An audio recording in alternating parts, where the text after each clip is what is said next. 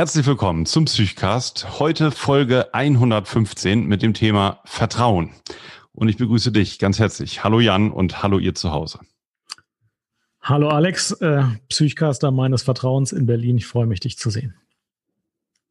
Psychcast.de Psychosomatic Medicine and Psychiatry Psychotherapy and so much more Psychcast is bringing you what you're looking for With Alex and Jan, two doctors as your hosts Psychcast, yes Psychcast, let's start the show Zwei Mediziner unterhalten sich über die Psyche, Edutainment für Ohr und Seele zwischen Hemdsärmlichkeit und wissenschaftlicher Akkuratesse. Und da sind wir, Dr. Jan Dreher, Psychiater aus Köln. Richtig, das bin ich. Hallo. Hallo. Und du bist Dr. Alexander Kugelstadt, Facharzt für psychosomatische Medizin in Berlin. Ja, wir begrüßen euch. Schön, dass ihr dabei seid. Äh, herzlich willkommen, auch denen, die jetzt wiederholt zuhören. Äh, ich wollte einmal sagen, wir haben jetzt gerade Gewinner ausgeschrieben. Fünf Kommentatoren der letzten Folge auf psychcast.de haben ein Buch gewonnen. Dann ist das wohl psychosomatisch, wenn Körper und Seele SOS senden und die Ärzte einfach nichts finden. Schickt mir eure Adresse, wenn ihr eine E-Mail bekommen habt und dann schicke ich euch das signierte Buch natürlich zu. Und alle anderen, die mitgemacht haben und die heute zuhören, sind ganz herzlich eingeladen, am kommenden Donnerstag ähm, um 19 Uhr an, live an einem Webinar teilzunehmen von Lit. Das ist ein ähm, ein Bücherportal und da gibt's eine Live-Sendung, die Anouk Scholen moderiert und mir Fragen zu meinem Buch stellt. Und du bist natürlich auch eingeladen, Jan. Ich hoffe, du bist dabei dann. Donnerstag, äh, den, was haben wir da? Den wievielten haben wir Donnerstag, Jan? Das müssen wir nochmal eben sagen. Donnerstag bin ich immer in der Sauna verabredet. Würde das stören, wenn ich am Webinar aus der Sauna teilnehme? Ja, es würde gar nicht stören, wenn du dann ganz normal nackt wärst ja. und dich an die Kleiderordnung hältst oder dir hinterher die Aufzeichnung anguckst. Die gibt's dann auch, verlinke ich auf der Homepage und bei Facebook. Vielleicht wäre das sogar einfacher, oder? Ja, möglicherweise würde ich die, diese Option wählen. Aber das wird bestimmt spannend. Das würde ich gerne sehen. Ja. Mhm, genau, 10.12. 19 Uhr, litlounge.tv ist die Adresse. Da ist es ja. dann. Genau, wir sind heute auch wieder bei YouTube. Das freut mich total. Da kümmert Jan sich immer drum, dass wir uns, dass man uns hier auch mal sehen kann und zugucken kann, wie wir den Podcast hier produzieren.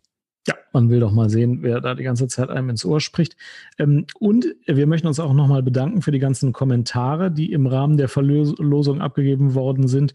Manche hören uns ja immer und kommentieren nicht viel, aber dieses Mal oder beim letzten Mal wurde ja eben sehr viel kommentiert mit total schönen Kommentaren, die uns das Herz erwärmt haben. Ich freue mich immer, du freust dich auch, äh, wenn wir sehen, dass unsere Hörerinnen und Hörer wirklich so mit Herz und Seele und Verstand an diesem ähm, Podcast teilnehmen.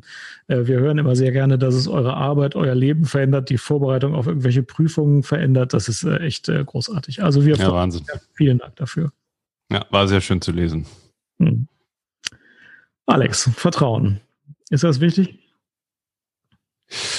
Naja, also Vertrauen ist wichtig und äh, die Funktion Misstrauen kann ja auch einen guten Sinn haben. Also äh, auf jeden Fall die Paare Vertrauen und Misstrauen sind schon wichtig zur Orientierung im Leben. Ich würde mich mal total interessieren, äh, was dir vielleicht begegnet ist oder ob du irgendeine Szene weißt oder irgendeine Begegnung, ähm, dass dir dieses Thema Vertrauen eingefallen ist. Ja, ich habe äh, neulich einen TikTok gesehen, das ging ungefähr 15 Sekunden lang und da hat ähm, eine Frau ein Blatt beleidigt, uns dabei so zusammengekrumpelt. Und dann hat sie sich wieder entschuldigt bei dem Blatt, uns wieder auseinandergestrichen. Aber es war natürlich nicht das gleiche Blatt wie vorher. Das Blatt enthielt weiterhin diese Falten. Und das ähm, führte zu dem Ende des TikToks, dass man ähm, Leute nicht äh, mobben soll äh, und das äh, Vertrauen, ähm, wenn es einmal gebrochen ist, nicht mehr so verheilt, wie es früher war. Und ich finde das ganz interessant, äh, denn ich glaube, Vertrauen ist wirklich sehr wichtig, also nicht nur öffentlich und in Patientenbeziehungen, äh, sondern auch privat. Und Vertrauen ist so eine Währung, die man über lange Zeit aufbaut, wenn es denn gut ist und ähm, die eigentlich sehr viel wert ist, aber manchmal wird sie ein bisschen auf die leichte Schulter genommen. Wenn es dann mal zu einem Verlust von Vertrauen kommt, ist das, glaube ich, wirklich wieder schwer auszugleichen. Und äh, das, das war, glaube ich, der Punkt, als ich die Idee hatte, ich will mal wissen, was du zum Thema Vertrauen, Vertrauensaufbau, Vertrauensverlust, Vertrauenswiederherstellung sagst. Mhm. Okay. Und dieses Blatt war jetzt sozusagen Stellvertreter. Das war sozusagen eine Symbolik. Ja, das war eine Symbolik. Dass dieses Blatt nicht wieder glatt zu bekommen war. So. Blatt stand sogar gar nicht für Vertrauen, sondern dafür, dass die Seele eines Menschen, den man beleidigt, ähm, auch wenn man sich sogar nachher noch entschuldigt, nicht wieder die gleiche Seele ist wie vorher, sondern der behält irgendwelche Verkrumpelungen möglicherweise zurück. Ähm, wobei das mit den Beleidigungen oder mit solchen Sachen, was ist das? Ja, das ist ja nochmal konkreter. Vertrauen ist so, ein, so eine Art Metawährung. Also äh, das Vertrauen geht nicht sofort kaputt, wenn man sich einmal irgendwie ein bisschen falsch verhält. Aber wenn man das mehrfach tut, dann schon. Und wenn man schlimme Sachen macht, dann eben auch. Ähm, Vertrauen zählt aber ein bisschen über einen längeren Zeitraum. Ja, aber Vertrauen ist ja eigentlich etwas, was man sozusagen in, in, in der Voraussicht oder in die Hoffnung äh, vorweg verschenkt. Man nennt das ja auch so, ich schenke jemandem Vertrauen. Und das äh, tue ich ja eigentlich nicht nur aus einer gewachsenen Versicherung heraus, dass äh, ich auf jemanden äh, bauen kann, sondern auch vorab. Ne? Vertrauen ist ja vor allen Dingen das, was ich ganz automatisch allen möglichen äh, Leuten voraus schenke, die mir begegnen. Also es ist ja so, wenn man sich schon akut fragt, hm, kann ich denn dem Busfahrer jetzt vertrauen, der gerade irgendwie an der Haltestelle einen kleinen Schnaps getrunken hat, das ist ja oft schon ein Zeichen dafür, dass ich es in Frage stelle, ob ich vertraue. Meistens vertraue ich ja automatisch, dass wenn ich über eine grüne Ampel gehe, dass der Autofahrer, der rot hat, dann anhält. Ne? Das ist ja etwas voraus, äh, ja, bereits äh, ja, verschenktes sozusagen. Ja, ja, du hast recht. Und das ist auch ein gutes Beispiel, weil wir bestimmten Funktionen immer einen gewissen Vertrauensvorschuss für ihre Profession beispielsweise geben. Dem Busfahrer, genau. dass er nüchtern ist und Busfahren mhm. kann, dem amerikanischen Präsidenten, dass er keine unnötigen Kriege anzettelt äh, und dem Arzt, dass er sich mit seinem Fachgebiet auskennt und dass er uns nicht irgendwie für seine Zwecke instrumentalisiert oder so. Und dieser Vertrauensvorschuss im professionellen Bereich, der ist auch erforderlich und ich glaube, ein großer Teil dieser ganzen Prüfungswelten und dieser ganzen Zugangsbeschränkungen zu Jobs dient dazu, dass man eben diesen Vertrauensvorschuss im professionellen Bereich eben auch geben kann. Und äh, das heißt, wir starten in solche Beziehungen erstmal mit einem positiven Konto an Vertrauen, was gut ist. Und äh, aber der Sache möchte man dann natürlich auch gerecht werden und ähm, dann kann das Vertrauen weiter wachsen oder es kann sich eben auch reduzieren. Mhm. mhm. Ja, es gibt ja für Individuen so äh, ganz unterschiedlichen Umgang damit. Also wir kennen ja Menschen, die gut vertrauen können und auch wenn ihnen was komisch vorkommt und sie kein gutes Bauchgefühl haben, auch misstrauen können.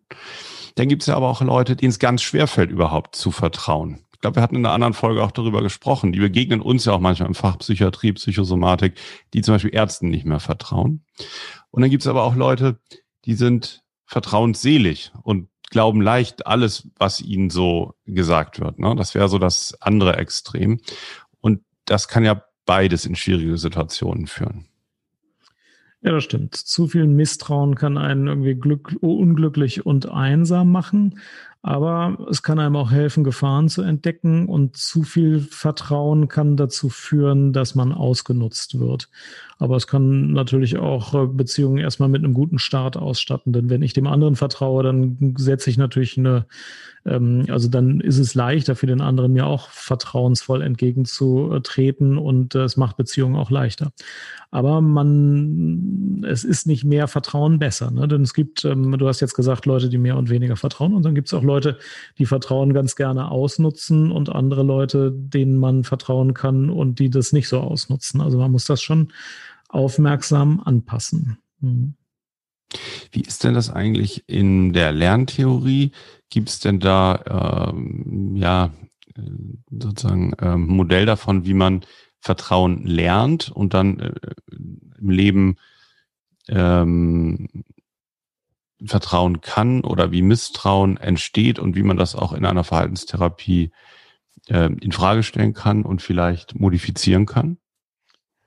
Ja, ich weiß es nicht so genau, aber natürlich gibt es ja das Element, wenn mein Vertrauen immer wieder enttäuscht wird, dass ich dann zu einem misstrauischeren Menschen werde oder zumindest mal im ersten Schritt dem gegenüber, der mein Vertrauen enttäuscht hat, misstrauischer werde. Aber wahrscheinlich, wenn ich das immer wieder erlebe oder das zumindest so wahrnehme, dass ich mich in dem Punkt dann auch ändere. Ähm, aber ich weiß nicht, ob das sehr ausgebaut ist. Das ist nämlich in der tiefen Psychologie wahrscheinlich anders. Ne? Da kann ich mir schon vorstellen, dass ihr da ganz klare Modelle zu habt, wie sich das Vertrauen bildet, das Urvertrauen und alles Folgende. Naja, also genau wie du es gesagt hast, abzugrenzen von Vertrauen ist sozusagen der Begriff Urvertrauen. Den hat Erikson, äh, so ein, ein Entwicklungspsychoanalytiker in den 60er Jahren eingeführt. Und der sagte, Urvertrauen ist etwas, was man ganz früh, das ist so die erste psychische Funktion des Menschen, die entsteht, wenn man das Gefühl hat, dass in der überwiegenden Zahl der Fälle Bedürfnisse von der Umwelt befriedigt werden. Ja, wenn, wenn jemand merkt, das Baby friert und wird dann warm gehalten, hat Hunger, wird gefüttert, na, das kann in 20 Prozent der Fälle schiefgehen, aber wenn das in 80 Prozent der Fälle gelingt, dass Bedürfnisse erkannt und befriedigt werden, dann entwickelt der Mensch ähm, ein Urvertrauen in seine Umgebung. Und ähm, das kann man ja irgendwie in Beziehungen dann später merken, aber es geht ja auch sozusagen, ob ich sage, die ganze Welt ist prinzipiell gutartig, ich kann vertrauen und es ist sozusagen irgendwie wert darin zu leben, bis hin zu, das ist tatsächlich auch sichtbar bei ganz frühen Traumen, wo extreme Bindungsabbrüche und ähm, Versagungen von, von primären Bedürfnissen sind, da kann es dann auch passieren, dass man wirklich ein Urmisstrauen auch entwickelt. Ähm, und, und dass es einem überhaupt nicht mehr möglich ist, jemandem vorab Vertrauen zu schenken, dass der etwas schon richtig macht. Und das ist natürlich dann schwierig. Das, das sehen wir dann ja auch in, in Erstgesprächen oder in der Diagnostik, dass praktisch ähm, der Lebensweg so durchzogen ist von Misstrauen und das wird ja auch häufig dann bestätigt, weil das ja auch äh, Menschen spüren, wenn ihnen nicht vertraut wird, ne, dann wenden sie ja auch, wenden sie sich auch leicht ähm, ab von der Person, die sich dann wieder bestätigt fühlt und man kommt in einen Misstrauensteufelskreis sozusagen herein. Ja, das ist so eine Art psychisches Misstrauen, das auf Lernerfahrungen äh, beruht. Und dann gibt's, wenn man das weiter steigert, dieses Spektrum, noch das Misstrauen, das im Rahmen von Psychosen, von wahnhaften Störungen entsteht, wo natürlich ähm, eine misstrauische Grundstimmung gegenüber allem, was irgendwie mit der Realität zu tun hat, auftreten kann. Also wenn wir in der Psychiatrie Patienten aufnehmen und äh, wir schreiben, dass die eine misstrauische Grundstimmung haben, dann meinen wir meistens, die wirken so, als hätten sie eine wahnhafte Symptomatik und denken, das ist alles hier gespielt oder das ist alles nicht real. Ähm, also das ist dann eine pathologische Form des Misstrauens, die noch darüber hinausgeht, dass ein nachvollziehbares Misstrauen praktisch gewachsen ist. Ja. Wie ist das eigentlich mit ähm, der Wahnstimmung ne, oder Gefühl des Gemachten, was es da alles so an psychopathologischen Phänomenen äh, gibt? Die gehen ja auch alle so viel mit, mit Misstrauen und fehlendem Vertrauen einher. Ne? Ich habe das Gefühl sozusagen, dass Dinge verfolgt werden oder extra wegen mir gemacht werden. Ich, also ich finde, man kann sich das ganz gut vorstellen. Da ist ja viel bei, bei solchen wahnhaften, bei solchen wahnhaften Erleben. Also spielt ja Misstrauen eine große Rolle, die das auch immer weiter steigert, so ein Phänomen, oder?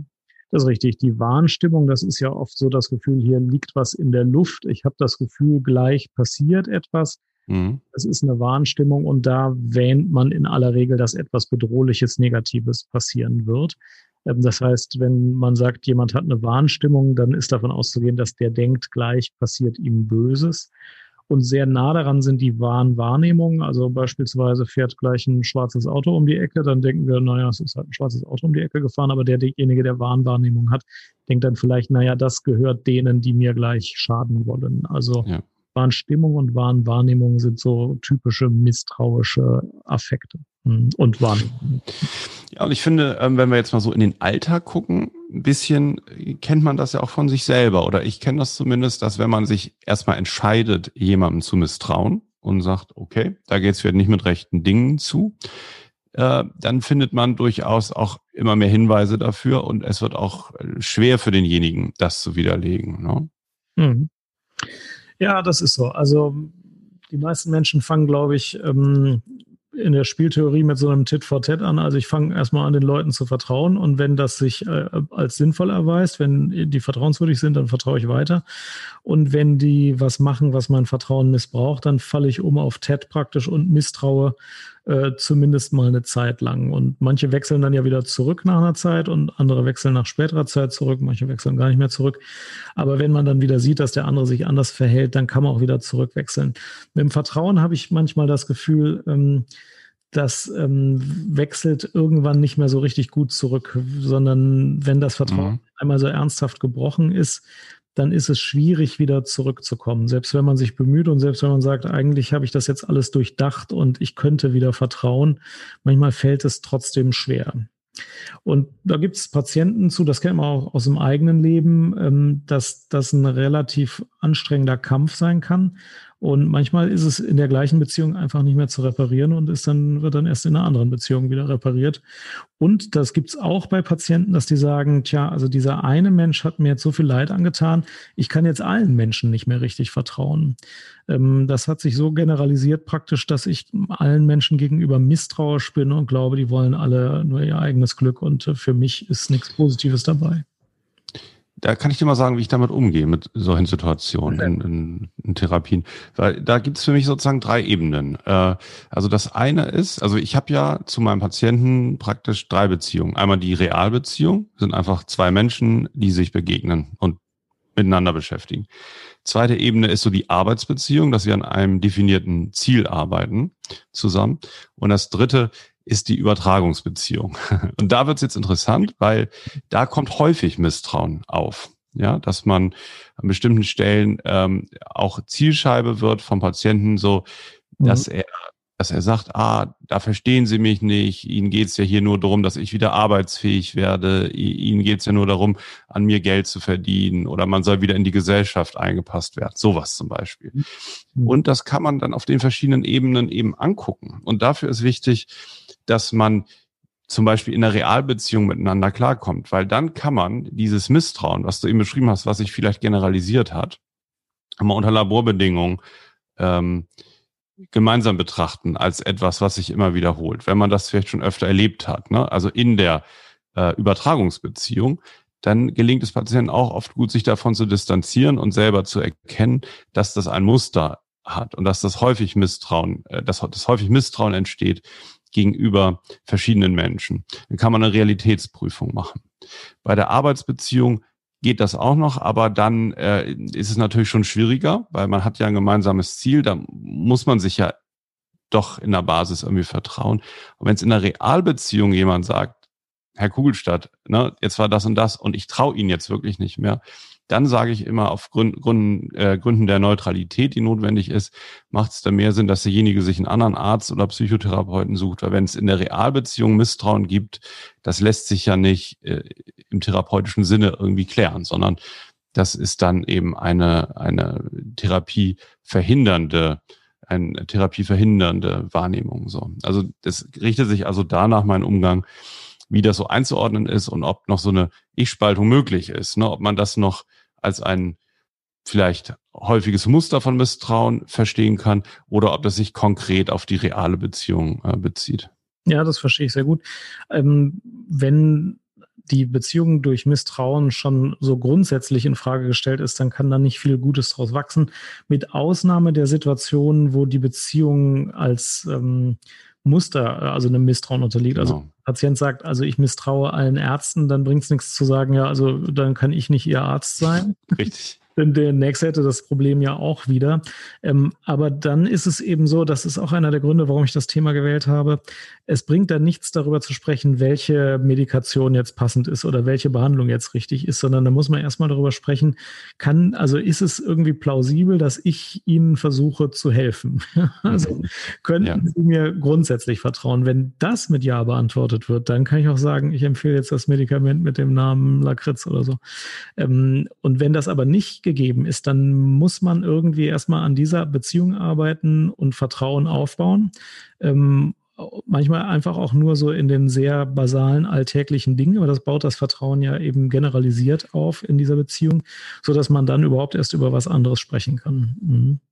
Ja, das ist, finde ich, einen, wichtigen Punkt, weil ich glaube schon, dass das auch manchmal Kolleginnen und Kollegen, die jetzt vielleicht auch nicht im Psychobereich arbeiten, die, die vielleicht im somatischen Bereich arbeiten, äh, gar nicht so im Auge haben, weil man das in einer Uni ja damals zumindest noch gar nicht so gelernt hat. Aber ich glaube, Vertrauen ist für die Arzt-Patienten-Beziehung als Grundlage total wichtig.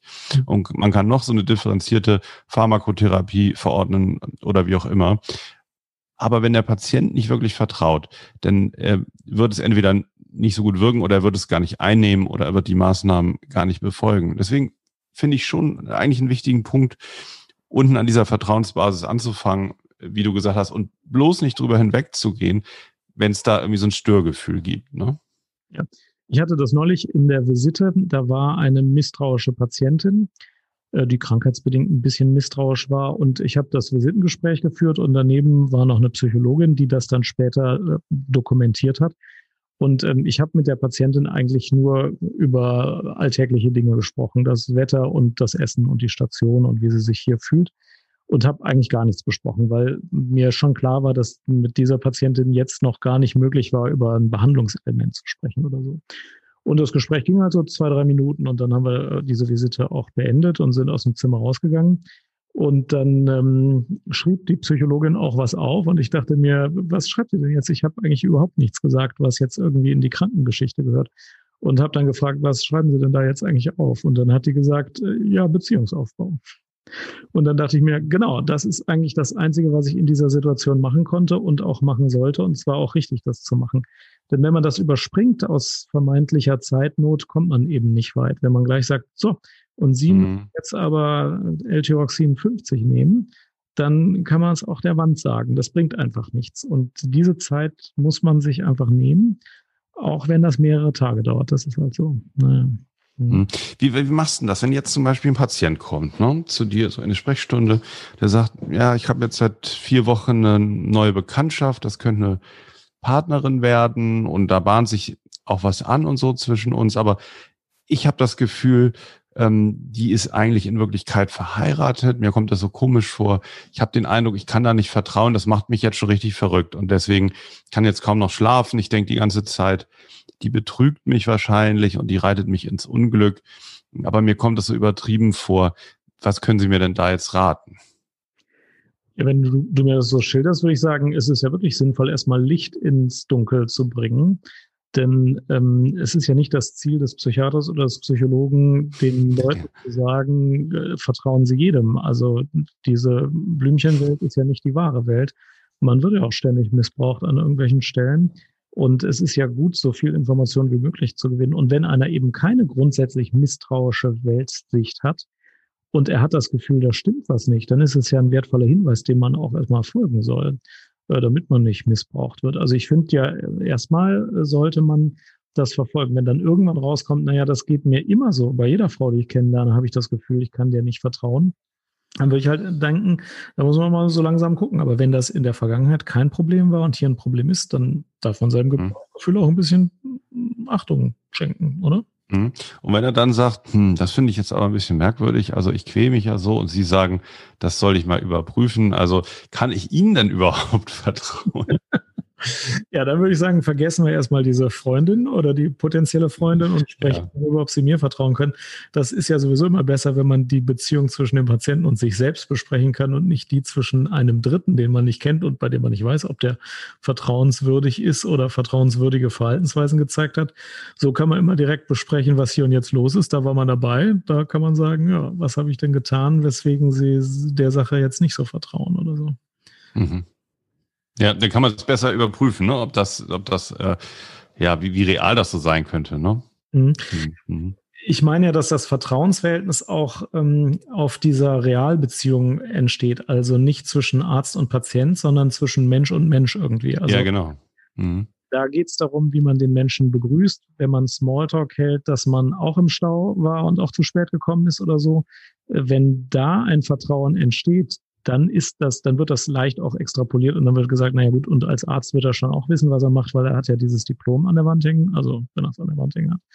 Ähm, aber das Vertrauen an sich entsteht, glaube ich, ähm, noch unterhalb der Ebene Arzt-Patient, sondern von Mensch zu Mensch durch die menschliche Interaktion, die man da hat. Werbung. Diese Ausgabe des Psychcast ist gesponsert durch Blinkist. Blinkist ist ein Webservice, der interessante Bücher zusammenfasst in 15-minütige Exzerpte, so dass du viel schneller verstehen kannst, worum es geht und dann auch prüfen kannst, ob du das Buch vielleicht vollständig lesen willst oder ob du einfach die Zusammenfassung hören willst. Äh, vorgetragen wird das Ganze nämlich von professionellen Sprechern. Das ist äh, sehr praktisch, so kann man das einfach wie ein Podcast hören und dabei gleich was lernen. Wenn du dir also fürs neue Jahr vornehmen willst, mehr zu lesen und du hast gar nicht so viel Zeit, so viele Bücher zu lesen, wie du möchtest, mit Blinkist geht das. Blinkist hat im Moment auch ähm, Hörbücher zu einem äh, deutlich reduzierten Preis für die Blinkist Premium Abonnenten. Und wenn ich das sagen darf, Blinkist ist auch ein sehr schönes Weihnachtsgeschenk, entweder für dich selbst oder für einen Lieben, der sich auch interessiert für mo moderne Entwicklungen. Ähm, Blinkist hat im Moment auch eine Aktion für die Psychcast-Hörer. Da gibt's nämlich Rabatt auf das Jahresabo, wenn du dich über folgenden Link äh, registrierst. Äh, das ist www.blinkist.de slash Psychcast. Da schreibt man www.blinkist.de slash Psychcast. Vielen Dank. Ende der Werbung. Machst du ja. Sachen, um mhm. Vertrauen herzustellen am Anfang oder gibt es Dinge, auf die du bewusst achtest, um Vertrauen herzustellen oder zu schützen? Ja, schon. Also das eine ist natürlich, dass ich mich erstmal so vorstelle mit meinem Namen und sage, wer ich bin und sozusagen ähm, ja erstmal das Setting auch transparent mache, wie lange ich Zeit habe, ähm, was so der der Rahmen ist, dass es zum Beispiel jetzt nach Sprechstunde um ein Gespräch äh, geht und das Ende ist offen und dann wäre noch zu besprechen, wie es weitergeht. Also dass dass nicht jemand jetzt glaubt, er hat jetzt den ersten Termin seiner Therapie oder sowas, was im ambulanten Bereich häufig so ein so ein Gedanke ist. Ne? Und dann würde ich ja sozusagen das erste Mal das zumindest in der subjektiven Sicht des Patienten Vertrauen auch brechen, wenn ich dann sage, so, das war's jetzt und äh, ähm, ja, Sie brauchen vielleicht irgendwas anderes, aber nicht bei mir und so, das, das versuche ich vorher so weit wie möglich zu klären und dann, ähm, äh, was wollte ich jetzt sagen? Dann, äh, ach so, genau, dann ermuntere ich zum Beispiel dazu, wenn es so Fragen oder Unklarheiten gibt, was es ja meistens irgendwie gibt, weil ne, keiner versteht ja jetzt unbedingt, warum ich vielleicht irgendwas über Sexualität wissen möchte oder viele verstehen nicht, äh, weshalb man auch andere persönliche Dinge fragt oder warum man zum Beispiel die medizinischen Vorbefunde alle mal sehen möchte. Ne? Und wenn man zu Misstrauen neigt, dann wundert man sich ja so ein bisschen. Warum will jetzt der Psychoarzt auch vom Nephrologen den Befund sehen? Und dann ermuntere ich dazu wirklich bei solchen Unklarheiten immer nachzufragen, weil das ist, ist super. Das kann man meistens ganz schnell klären. Und viele Sachen äh, sind dann ja sehr eingängig und das finde ich sehr vertrauensförderlich. Ich frage eigentlich gerade am Anfang, wenn ich jemanden neu kennenlerne von meinen Patienten, äh, immer, ob noch Fragen sind oder ob es so zu dem Vorgehen noch Unklarheiten gibt und ermuntere eben auch dazu, so, ich sag mal, Behandlungstechniken oder Settingfragen eben aktiv zu hinterfragen. Ja, dadurch, dass man dieses Feld ähm, also frei macht, dass da Fragen besprochen werden können und dass auch klar ist, dass da nicht irgendwie du der heilige, ähm, äh, dass du sowieso alles weißt oder so, dann äh, kann Vertrauen entstehen. Also ich bemerke an mir auch immer wieder, mir wird ja viel Vertrauen entgegengebracht, dass ich zum Beispiel weiß, was jetzt die richtige Medikation ist, weil ich bin ja Arzt.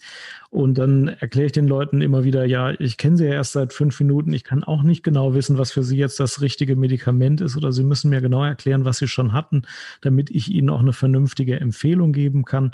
Oder ähm, wenn wir das jetzt starten, weiß ich nicht, ob das bei Ihnen hilft. Also gerade in dem Bereich, wo besonders viel Expertise einem schon zugeschrieben wird und wo man besonders viel Vertrauensvorschuss hat, wenn man es da auf das korrekte Maß zurechtstutzt, dann glaube ich, merkt der Patient auch gar gut, wenn der hier in dem Bereich zu mir ehrlich ist, dann kann ich mich mit dem vielleicht auch auf so ein Experiment einlassen. Und wenn ich dann sage, ich vertrage es nicht, dann wird er vielleicht mir auch nicht sagen, ja, ich habe das jetzt aber für Sie ausgesucht, jetzt müssen Sie es halt nehmen. Das muss jetzt das Beste sein. Also diese Wahrheit und die diese Offenheit hilft, glaube ich, schon sehr, äh, Vertrauen ähm, haben zu. Mhm. Mhm. Mhm, genau, ja.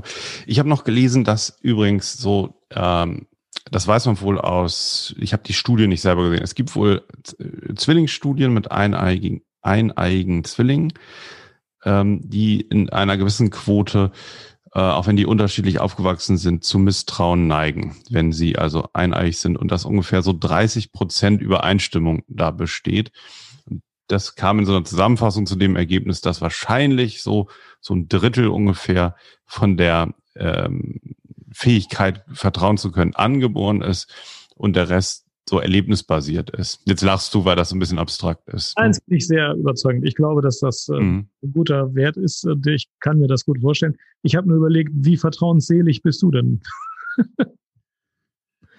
Also auf dieser Achse eher misstrauisch oder eher vertrauensvoll, wo stehst du da?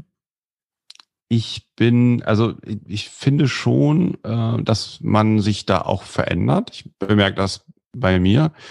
Ähm, ich bin eher, ich kann gut vertrauen.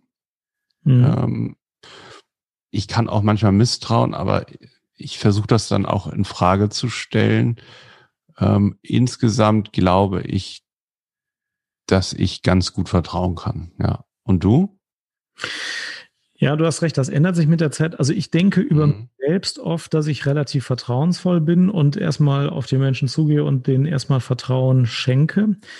Und denke aber gleichzeitig oft, ähm, dass es viele gibt, die zu vertrauensvoll sind, äh, die dann denken, naja, also die anderen Leute werden schon immer alle aus guten Motivationen handeln, was ich wiederum nicht denke. Also man sieht das bei ja. Begutachtungen oft. Ähm, Patienten oder Probanden, sage ich besser, haben ja bei Begutachtung oft ein bestimmtes Ziel, zum Beispiel eine Rente zu bekommen oder eine schuldmindernde, äh, eine Schuldminderung beim Urteil oder ein milderes Urteil oder so. Und deswegen ähm, muss man das, was Probanden bei Gutachten erzählen, auch immer, ein bisschen darauf hin prüfen, ob es einer Motivation entsprechend vielleicht ein bisschen verzerrt sein könnte. Und das tun viele nicht, während mir das nicht besonders schwer ja. mir zu denken, naja gut, also wenn ich dieses Ziel erreichen wollte, würde ich auch diese Geschichte erzählen. Ähm, und daran sehe ich, dass ich also in dem Punkt weniger leichtgläubig bin. Ähm, ich habe trotzdem von mir das Selbstbild, dass ich relativ vertrauensvoll bin. Aber ähm, ich bin tatsächlich auch äh, über eine gewisse Zeit nachtragend. Wenn man mein Vertrauen äh, missbraucht, dann denke ich mir auch äh, über eine relativ lange Zeit, ja, gut, dann halt nicht. Ähm, mhm. Also insofern, ich fange eigentlich sehr vertrauensvoll an, wobei ich nicht ausblende, dass Leute manchmal Motivationen haben, die anders sind als die vordergründigen. Aber wenn man es bricht, bin ich, glaube ich, auch manchmal ein bisschen nachtragend. Ja, ja, ich überlege gerade, aber ob das ähm, so, weiß ich gar nicht, äh, ob man auch jemandem vertrauen kann und trotzdem weiß, dass sein Vortrag auch Interessen geleitet ist. Also ähm, schließt sich vielleicht nicht unbedingt aus, ne? Wenn man, wenn man, aber das ist der Punkt. Ich glaube, ähm, Vertrauen, also zwei Punkte, ich habe noch zwei wichtige Punkte zu dem Thema. Ich glaube, Vertrauen setzt voraus, dass man ein gewisses Maß an Kontrolle hat. Mhm. Und für ein gewisses Maß an Kontrolle muss man so ein paar Eckpfeiler kennen. Ne? Das heißt, wenn jetzt ein Patient dir eine Geschichte erzählt und du weißt gar nicht, in welchem Rahmen ihr euch bewegt und hinterher sagt er, und dann brauche ich noch einen Attest für meinen Rechtsanwalt. So, dann würde ich sagen, dann ist Vertrauen ja so ein bisschen verspielt, weil man sozusagen keinerlei Kontrolle hatte. Ne? Du hast dann vielleicht alles geglaubt, hast Vertrauen vorausgeschickt und erfährst dann, aber es geht um ein spezifisches Anliegen. Mhm. Und wenn die, wenn die, wenn man aber selber so ein bisschen die Lage kennt, dann finde ich, kann man auch unter den unter schwierigen Bedingungen besser vertrauen. Kannst du es so ein bisschen nachvollziehen? Ja, das kann ich gut verstehen. Das ist sicher richtig klar. Mhm. Man muss schon Kontrolle über die Situation haben. Man muss wissen, in welchem, auf welchem ja. Theaterbrett äh, man steht und dann kann man das Spiel eben auch beobachten und anders einordnen. Ja, und so ist es ja auch bei Kindern, die häufig, auch wenn die aus schwierigen Verhältnissen kommen, damit zurechtkommen in ihrer weiteren Entwicklung, ähm, wenn sie so ein bisschen ähm, vor vorhersehen können, wie ihre Eltern wann reagieren. Das Schlimmste ist ja häufig eine völlige Strukturlosigkeit. Das heißt, bei, bei dem gleichen Stimulus sind die Eltern manchmal begeistert und finden das ganz toll und, und manchmal werden sie gewalttätig übergriffig vor Wut. Ne? Und wenn das, wenn das nicht, ähm, wenn das so völlig unvorhersehbar erfolgt, dann glaube ich, führt das zu späteren ähm, Problemen im Vertrauen können. Ne? Weil ich sozusagen nicht mehr sicher bin, wie ich einschätzen kann, wenn einer sich so und so verhält, bedeutet das meist, dass der vertrauenswürdig ist. Ne? Das macht wirklich dann den Blick auf die Welt dann sehr kaputt und sehr unvorhersehbar. Das behindert echt Vertrauen. Ja, Rituale geben Kindern Sicherheit, aber sie geben auch Erwachsenen Sicherheit. Und äh, mhm. kein Zweifel daran, dass zum Beispiel diese ritualisierte Art, in der sich äh, wir äh, den Patienten widmen und die Patienten sich uns widmen, dass die eben auch viel Vertrauen schafft. Wenn ich dem auf dem Parkplatz sage, ja, sie werden ihr Medikament schon vertragen, dann vertraut er mir weniger, als wenn ich das im Rahmen einer Visite sage, wo der Wagen immer an der gleichen Stelle steht und die gleichen Leute drumherum stehen und wo das Schild an meiner Brust klebt. Ähm, also diese Rituale sind auch für Erwachsene sehr wichtig. Das glaube ich auch, ja.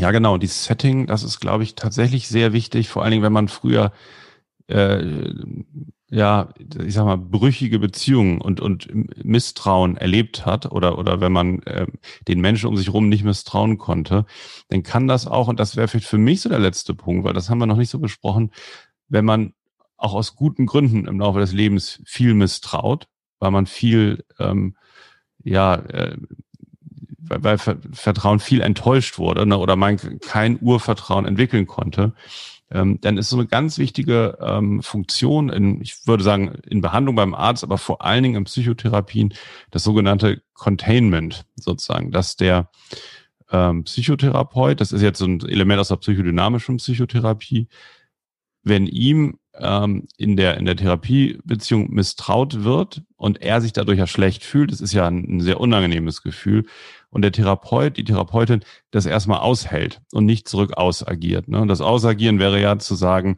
ja, wenn Sie mir nicht vertrauen, dann gehen Sie zum nächsten Arzt. Wir hatten vorhin drüber gesprochen. Es bringt ihm nur nichts, wenn der immer wieder misstraut. Ne? Und wenn man merkt, dass es das ist, dass es so ein Muster ist und ähm, man dann die, die eigene Gegengefühle, die sich dazu entwickeln, nämlich den Impuls, ja, sich zurückzuziehen, wenn man die überwinden kann, dann kann der Mensch in einem längeren Setting sozusagen das Vertrauen nachlernen. Äh, und das kann sich, kann sich neu entwickeln, also eine, eine korrigierende Objektbeziehung zwischen Therapeut und Patient. Deswegen sind ja in der psychodynamischen Psychotherapie die Behandlung auch relativ lang, weil das natürlich schon dauert, bis vielleicht das innere Misstrauen dann überschrieben ist. So. Aber wenn es gelingt, kann es auch wieder der Ehefrau, dem Busfahrer, ähm, und, und dem Vermieter entgegengebracht werden. Ne? Das wäre dann sozusagen die, die Umstrukturierung. Ich weiß nicht, würde, würde mich interessieren, ob, ob das auch in der Verhaltenstherapie so eine Rolle spielt. Ich vermute ja schon, ne? dass das auch ja durch, durch Lernen so ja wieder verinnerlicht oder, oder neu verinnerlicht werden kann, was vorher nicht da ist. Ich so. mhm. Reflexion, ähm, sie misstrauen jetzt jemandem und das zu trennen von also dem primären Gefühl und dem, was man objektiv beobachten kann und dem, was vielleicht auch die Wahrheit sein könnte. Also vielleicht misstraue ich, aber ich müsste gar nicht. Ähm, das kann schon helfen, wenn ich immer wieder merke, naja, also ich dürfte es mir vielleicht mal erlauben, wenn ich es dann mal ausprobiere. Großes Thema in der Verhaltenstherapie, mal Dinge auszuprobieren und dann zu merken, es funktioniert. Dann darf ich das ja als neue Erfahrung lernen. Wenn es nicht funktioniert, jedenfalls wenn es wieder wiederholt nicht funktioniert, dann darf ich mir auch die Erfahrung machen, ja, das ist in diesem Kontext so nicht gut. Ja. Aber ähm, klar, die Verhaltenstherapie, die würde auch auffordern zu sagen, erlauben Sie sich äh, neue Lernerfahrungen zu machen, auch was das Thema Vertrauen angeht. Ja, genau. In der Schematherapie fällt mir noch ein, da ist das ja auch ähm, recht griffig mit diesem Beate-Schema, wo es ja auch immer darum geht, wenn es jetzt zum Beispiel um Misstrauen geht, das zu benennen erstmal, dass da immer wieder ist und ähm, anzuerkennen ähm, und dann eben zu trennen, ne? was sozusagen real ist und wie es in der Zukunft angemessen wäre und wie ich es verinnerlicht habe, wie es früher war und wie es früher auch sinnvoll war.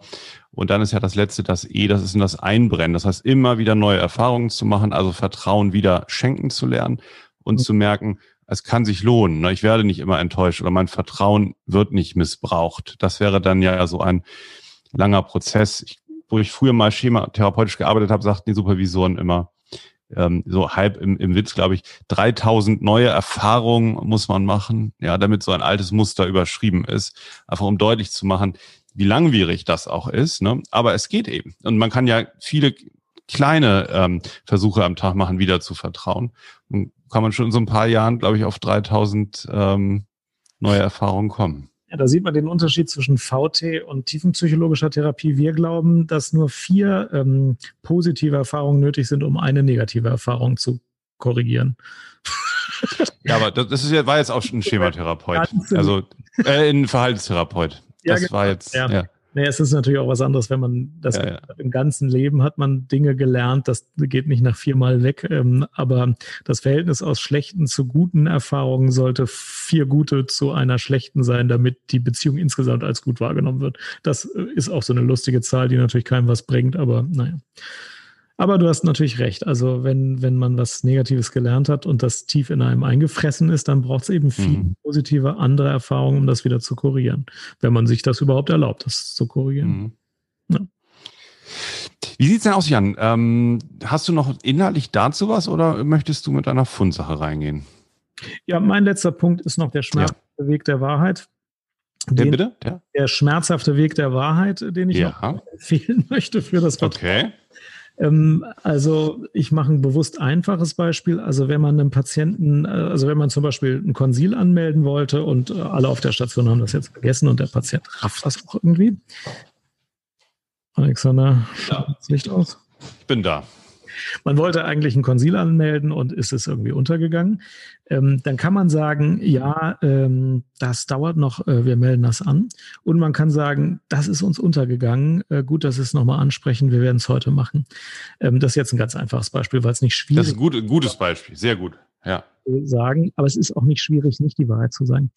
Aber wenn man die Wahrheit sagt, ähm, dann denkt sich der Patient zwar, tja, hätten sie jetzt auch gleich machen können, aber er denkt sich auch, okay, die sind ehrlich zu mir. Und wenn die ehrlich zu mir sind, bringt das natürlich sehr viel mehr äh, le- letzten Endes mittelfristig und langfristig, als wenn die da irgendwie eine Show abziehen. Und ähm, ich würde deswegen dazu ermuntern, in diesen Bereichen ehrlich zu sein, weil das einfach viel bringt für das Vertrauen und dann die Beziehung eine ganz andere ist. Das war jetzt ein einfaches Beispiel. Ich ermuntere auch dazu, ehrlich zu sein, wenn es schwierigere Beispiele sind, denn daraus entsteht doch meistens ein Fortschritt in der Beziehung und darauf kann man dann bauen. Und wenn jemand mir schwierige Sachen sagen kann, dann kann ich auch mit ihm schwierige Zeiten durchstehen. Ja, aber das ist, das ist ein total wichtiger Punkt, weil es ist ganz üblich im Alltag bei so Kleinigkeiten zu sagen, ja, ja, nee, nee, also das kommt, das dauert nur ein bisschen und so kleine Fehlerchen zu verdecken. Ne? Dabei ist es, das ist ein ganz wichtiger Punkt, weil das merken ja die Leute, wenn da, wenn das nicht so ganz passt und das ist, ist hinderlich, ein Vertrauen zu entwickeln. Das ist total super, weil wenn man sagt, ja, war ein Fehler, wir haben es jetzt nochmal angemeldet, es findet dann heute statt, gut, dass Sie mich hinweisen, dann passt sozusagen das Erleben und das, was da real hinterstand, zusammen. Und genau das fördert ja Vertrauen. Auch Vertrauen in sich selber. Selbstvertrauen ist ja auch ein ganz äh, großer Begriff und viele haben ein Problem, auch sich selbst zu vertrauen, ihren Wahrnehmungen. Und das finde ich schon e- extrem wichtig. Es ist, ähm, ich glaube, ich versuche das auch ganz oft so zu machen. Und ich fahre da eigentlich sehr gut mit, weil, also in dem Moment geht es einem ja nicht um einen selber, sondern man sagt dann, ja, sorry, das und das habe ich halt falsch gemacht oder das habe ich versäumt oder so. Hm, Ist sehr förderlich. Und man denkt ja häufig noch, glaube ich, so eine alte Denke, das ist immer schlecht, ne, wenn jemand Fehler macht, das wäre irgendwie Mhm. charakterlich blöd und man braucht jemanden, der perfekt ist. Dabei ist das ja totaler Quatsch. Gut. Mhm. Das war mein letzter Punkt. Jetzt können wir zu den Fundsachen der Woche übergehen. Äh, du hast gesagt, ich soll anfangen. Also ich, Fang mal bitte an. Ich, ich weiß noch gar nicht, was ich nehme. Ja, fang mal an. ich kann nur anfangen mit, warte mal, ich kann das mal zeigen. Nee, ist er denn? Oh, zeig noch mal, zeig noch mal bitte, Jan. Also für die Zuschauer, die jetzt nur Audio hören, ich sehe Jans Wohnzimmer und er hat ein schönes Studio. Zeig mal deinen Mischpult noch mal bitte. Also, Super. Ja. so höre ich ja auch nichts. Also, Hi. Corona, ja. Und was Wir man müssen es einmal für die Audiozuhörer sagen. Jan hat eine Power X Matte in der Hand. Eine, was ist es? ist irgend so eine Yogamatte, ja. Das Ding ist unscharf jetzt. Irgendeine Yogamatte, ähm, die man benutzt, um vor der Glotze Yoga, Physiotherapie oder Sport zu machen. Im Frühling dachte man ja noch, ja gut, ich muss jetzt auch hier ein bisschen Sport vor der Glotze machen, aber es ist alles schlimm. Ich habe jetzt meinen inneren Widerstand aufgegeben. Also ich mache jetzt regelmäßig vor YouTube mit irgendwelchen Videos ähm, Sachen, also um ehrlich zu sein, mehr Physiotherapie und Gymnastik als richtig Cool. Sport. Wie kommt's? Ich, ja, ich brauche das. Also meine Läufe werden schlechter, weil ich einfach so unbeweglich geworden bin. Ohne Fitnessstudio, da habe ich sonst sowas eher gemacht. Ist echt meine Beweglichkeit nochmal schlechter geworden. Man wird ja auch nicht jünger und so. Und ähm, ich mache jetzt äh, relativ viel Physiotherapie vor der Glotze auf der Matte. Es gibt da ein paar gute. Ich ähm, kann gar keine empfehlen. Man sucht einfach was, was und man findet irgendwie was. Das Wichtige ist, dass man es macht. Die Fitnessstudios bleiben zu erstmal bis Mitte Januar wahrscheinlich. Ja. Und es ist kein Weg, jedenfalls nicht in meinem Alter, einfach nichts mehr zu machen. Es geht nicht, ja, das kann man vergessen. Mhm. Man muss irgendwas machen und dann macht man es äh, halt, halt zu Hause und mit ein bisschen Spaß. Ich habe jetzt mehrere gute Programme gefunden. Beweglichkeit ist das, was mir im Moment besonders hilft. Man kann das mit Yoga machen, man kann das mit eher so physiotherapeutisch oder gymnastisch markierten Sachen machen, ist egal. Irgendwas, was einem Spaß macht. Das ist mein Fundstück der Woche. Sehr gut. Ähm, und die Übung, woher beziehst du die dann? Von YouTube, oder? Von YouTube. Ich höre ja immer den Podcast Fitness mit Marc. Es gibt ja viele mhm. Podcasts, jeder Dödel macht jetzt einen Podcast. Aber Fitness mit Marc höre ich schon seit Jahren. Der bringt immer viele interessante Aspekte. Diese Woche hat er zum Beispiel tatsächlich so einen Ergotherapeuten gebracht, dessen Namen ich vergessen habe, aber den kann ich gerne mal verlinken. Habe ich heute gleich 40 Minuten Flexibilitätstraining gemacht. Super Sache. Ich würde gleich anschließen, weil ich da auch ähm, ganz gern sowas mache mit diesem Nintendo Ad Adventure Run. Sehr Kennst gut. du das? Nein, aber mit der Switch. Fortkaufen. Ring Fit heißt das. Das ist ein Ring, da kommen die Controller rein. Kennst du, ne? Ja, das ist super. Ja. Das ist richtig gut. Da kannst du verschiedene Übungen mitmachen. Das, das macht auch Spaß. Ähm, das bringt den Kindern auch Bock. Ist total, also es ist eigentlich Jump and Run, aber du bewegst dich wirklich dabei. Kannst auch so Fitnessübungen machen. Du hast mich an, ans Computerspielen gebracht. Ich habe jetzt gerade Bowser vorhin übrigens besiegt bei Mario, Super Mario Odyssey. Super. Super gut. Ja, ja. Ja, danke. Ich bin noch auf, jetzt kommt noch diese Flucht aus der Burg. Bitte? Aber dieses Glückgefühl, wenn man den Bowser besiegt hat, das ist durch fast nichts zu toppen. Ja, yeah, genau. Ja. ja. meine Kinder spielen ja immer die Mütze. Ne, die sind auch total begeistert, dass wir den erledigt haben. Ja. Ist echt super Abenteuer. Ja, wie gesagt, diese Ring Fit Adventure, das ist auch richtig cool. So, das verlinken wir aber nicht. Und letzte Fundsache noch ganz kurz. In meinem Buch ne, geht es auch nochmal um Vertrauen. Und wer sich dafür interessiert, wie bei hypochondrischen Störungen, ne, bei hypochondrischen Störungen ist ein Kernelement, das Vertrauen gestört ist in den eigenen Körper. Man glaubt ja immer wieder, er funktioniert nicht, er wäre krank. Und wenn die Ärzte sagen, dein Körper ist ja gesund, da ist ja alles okay, dann vertraue ich dem auch nicht. Also Hypochondrie ist die Vertrauensstörung vor dem Herrn. Mhm. Und wie die dann entsteht und wie man da rauskommt, erkläre ich hier nochmal. Sehr gutes Fundstück. In meinem Buch. Dann ist das wohl psychosomatisch. Und natürlich nächsten Donnerstag ab 19 Uhr am 10.12. auf litlounge.tv. Das ist der Weg. Alles klar. Dann noch einen schönen Tag euch allen. Vielen Dank fürs Zuhören. Ich habe gehört, man macht das so mit der PR. Also, bis bald. Und da habe ich drauf vertraut. Also, bis dann. So. Ciao. Tschüss, Jan. Danke dir. Ciao.